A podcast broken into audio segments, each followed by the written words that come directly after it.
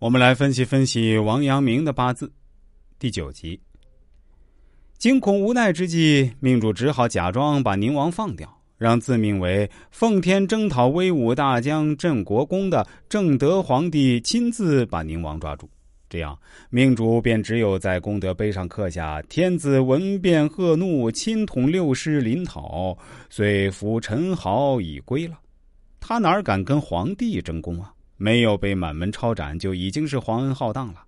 他心情骤冷如冰，再度陷入了仕途卓爱不可居的困境，遂称病休假，流连于寺院之中。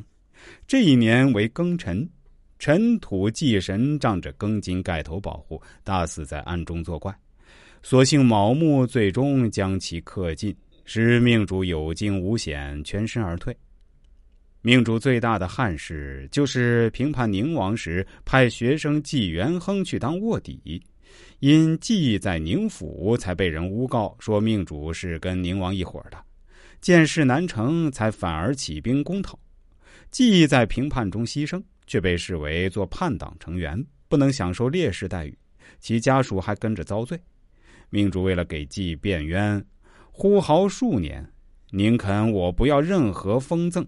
也必须给元亨平反。其实，此时的命主已经四十三岁了，兄弟四个都没生个一男半女，王家快成绝户了。这年乙亥，亥卯合而克去尘土，命主把堂弟守信的八岁儿子过继过来，取名郑宪。因命主常年在外，便委托他的学生给郑宪当家教。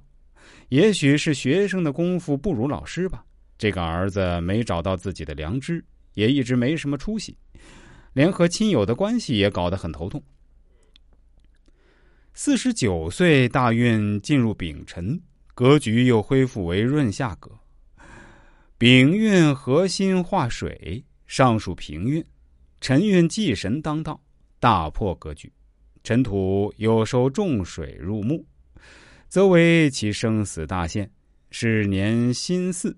丙辛河水，亥水冲去巳火，流年大吉。那位跟程子争功的正德皇帝死了，命主对新上任的嘉靖皇帝表示热切的拥戴，希望新皇帝赶快启用他。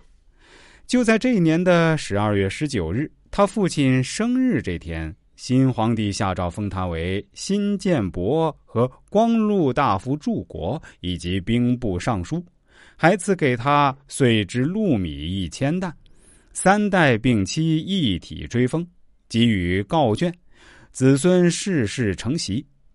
然而功高遭忌，自古以来命主深知这一点，他赶紧上书以病辞官，皇帝力准他回家养病。